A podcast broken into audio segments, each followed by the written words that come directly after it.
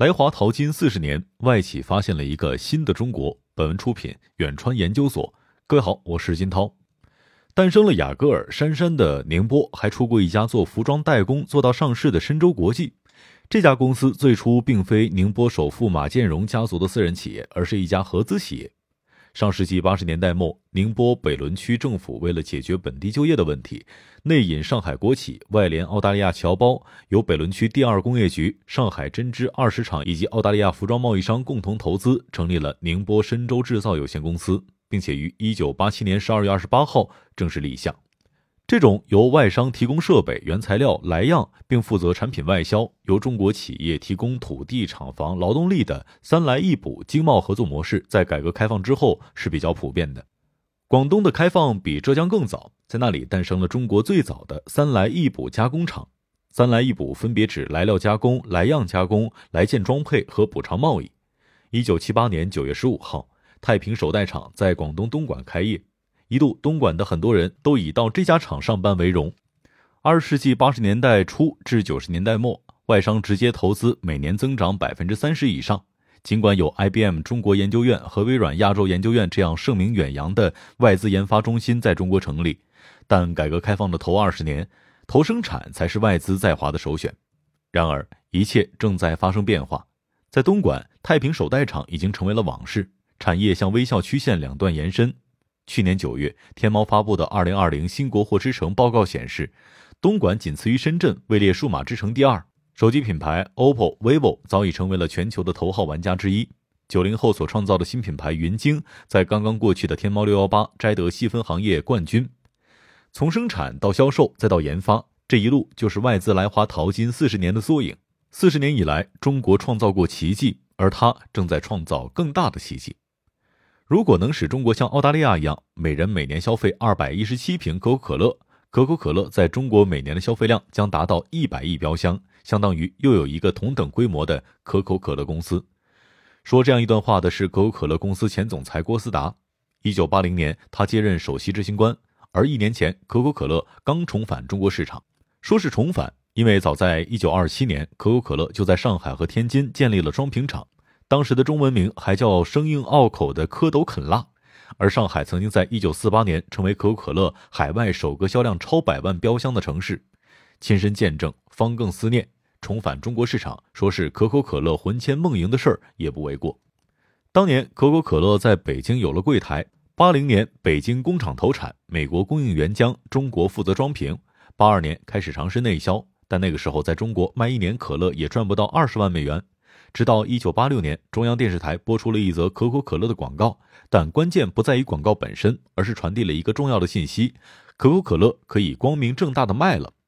三百五十毫升的汽水打开的是中国潜力无限的消费市场，这是几乎所有海外品牌都觊觎已久的一块肥肉。可口可乐之后，宝洁在广州卖出了第一瓶海飞丝洗发水，南方街头出现了摩托罗拉大哥大的身影。如今，中国是可口可乐公司全球第三大市场。替他装瓶的中粮和太古，在二零二零年卖汽水就卖了近三百亿元。除了让更多中国人爱上这瓶诞生于亚特兰大的快乐水，可口可乐还在一直研发属于中国人的快乐味道。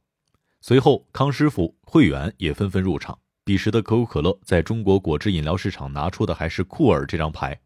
一款面向于儿童的果汁饮料。新城多问世三年之后，为中国市场专门推出的可口可乐子品牌美汁源果粒橙上市了。可口可乐在西果汁饮料与浓果汁饮料之间创造了一个新地带，带果粒的西果汁饮料，完美契合中国人对货真价实的理解。来到中国这片东方热土淘金的可远不止可口可乐。一九九六年，意大利人盖保罗被任命为欧莱雅中国公司总裁，第一次来中国，负责开发全球最具潜力的市场的重任。在此之前，这位前赛车手担任欧莱雅的总裁。因为带领欧莱雅扛住了巴西严重的通货膨胀而声名鹊起，和多数的外资企业一样，盖保罗做的第一件事儿就是在苏州昆山设厂。随后，在一九九七年初，盖保罗在上海市中心并不起眼的阿波罗大厦建立了欧莱雅中国总部，最初的员工仅十五名。欧莱雅这个名字还是在广州的白天鹅宾馆里，由欧莱雅集团前任总裁欧文忠、盖保罗和几个团队成员一起想出来的。意为来自于欧洲法国的优雅之美。这不仅是一次商业的冒险，也是一次文化的冒险。盖保罗如此形容当时复杂的心情。尽管面临着巨大的不确定性，中国廉价的劳动力与丰富的资源是莫大的吸引。欧莱雅的步伐算慢的，它的竞争对手雅诗兰黛、宝洁早在上世纪八十年代初就已经进入了中国来投资建厂了。二零零一年，卡塔尔首都多哈经历了十五年艰难的谈判之后，中国正式加入世贸组织，迈出重返全球经济舞台的重要一步。制度的接轨打消了国际品牌的疑虑，产品加工的劳动密集环节向中国转移的速度进一步加快。一年后，北京长城企业战略研究所在一份题为《中国科技发展报告》中勾勒了中国制造十年的轮廓。自一九九零年起，中国内地吸引投资两千三百亿美元，占亚洲总额的百分之四十五，其中制造业是最主要的投资领域。世界工厂的称谓也开始出现。日本通产省的一份白皮书提到。中国已经成为了世界工厂，在彩电、洗衣机、冰箱、空调、微波炉、摩托车等产品当中，中国制造已经在世界市场份额中名列第一。从这几年开始，一个真实的笑话开始流传起来：很多人出国旅游买回来的纪念品竟然写着 “Made in China”。外资企业见证了中国经济的转变，也享受了中国消费市场崛起的红利。盖保罗来到中国的第二年，一九九七年，他已经意识到中国不仅是一个适合建厂的地方。更有着广阔的消费增长潜力。欧莱雅小心翼翼地在北京开设了内地第一个专柜，且仍然由香港公司接管，但从此却打开了中国内地市场的潘多拉魔盒。从巴黎欧莱雅品牌起步，欧莱雅逐步将闻名于欧美市场的美宝莲、兰蔻、植村秀、阿玛尼等品牌带入中国市场，其中美宝莲成为首个在中国创造十亿元销售额的彩妆品牌。此时，刺激内需增长的另一个因素——消费互联网，也走到了变革的前夜。二零一二年十一月十一日，更名之后的天猫迎来了第三个双十一。十二号零时，蓝色荧光屏幕上的数字锁定在了一百九十一亿元，在当时，这几乎是一个天文数字。一位参与其中的阿里人对此记忆犹新：第一次双十一消费总额五千万，不过是线下百货公司一年的销售额，品牌无感。但是，当数据攀升到一百九十一亿的时候，对所有的零售品牌而言都是巨大的刺激，他们无法忽视天猫。差不多同一时期，工业和信息化部正式发放 4G 牌照，宣告中国通信行业进入 4G 时代，这也标志着中国互联网将迈入移动互联网时代。永远不要低估了技术带来的效应，由此，手机大幅降低了触网的门槛，互联网用户规模激增，电子商务进入真正意义上的黄金时代。虽然跨国公司在不断深化其本土化的进程，但他们所处的中国市场也在经历一场新的变革。互联网为消费品牌带来了新的变量，崛起于草莽之间。互联网平台绕开了繁冗复杂的线下渠道，降低了创业者的门槛，有意无意之间为国货品牌挑战国际巨头提供了可能。欧莱雅们的中国挑战者出现了，在他们看不见的地方。二零一六年八月，在广州的一个破旧写字楼，一群年轻人怀揣着办一家前所未有的美妆公司的梦想，创办了逸仙电商。办公室的上一任租户是一家倒闭了的公司，留下了很多电脑没有搬走。当时囊中羞涩的创始团队就把这批电脑收拾收拾用了起来，成为了一仙电商初始的硬件配置。二零一七年三月，完美日记入驻淘宝，随后上线天猫。二零一八年天猫双十一，完美日记成为当天天猫彩妆品类第一个销售额破亿的品牌。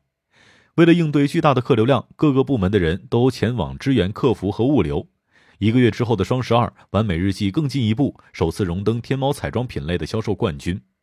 差不多同一时间，游戏老兵唐斌跨界进入了软饮行业，创立元气森林。到二零二零年的双十一，元气森林创造了一天卖出两千万瓶的记录。成立仅四年，凭借这个成绩，元气森林就挑落多年霸主可口可乐，同时斩获天猫双十一饮品第一名。这些变化指向了一个问题：对于外资企业而言，中国市场拥有无限的想象空间，但同时也拥有最灵活、反应最快的竞争对手。商业竞争的黑天鹅事件随时发生。以往，只要是一个洋品牌铺满中国超市的渠道，就能够赚得盆满钵满的时代已经远去。如果不能读懂中国消费者，国际品牌将无路可走。二十年前，国际上流行一个说法：中国是世界工厂，印度是世界办公室。一个有制造业优势，一个有服务业优势。摩根士丹利多年前的一份报告还预言，中印的产业结构会发生较大变化，中国会发展面向全球的服务业，印度也会发展制造业。而今预言一部分变成了现实。虽然印度的制造业还远不算发达，但中国的服务业却已经占到了经济的半壁江山。外国品牌也开始在中国投研发。中国肥沃的互联网土壤能够让产品创新最快速的、最大范围的落地市场。广阔市场的价值信息又将通过互联网平台反哺产品创新，这是平台的价值。过去四十多年，中国消费品起于人口红利，剩余广阔市场，再到平台加持。更重要的是，产业链上的高附加值环节开始引入到中国，又留在了中国。从世界工厂到研发中心，这是中国产业链地位的一次崛起。商业洞听，虎嗅商业有味道。我是金涛，四点水的涛，下期见。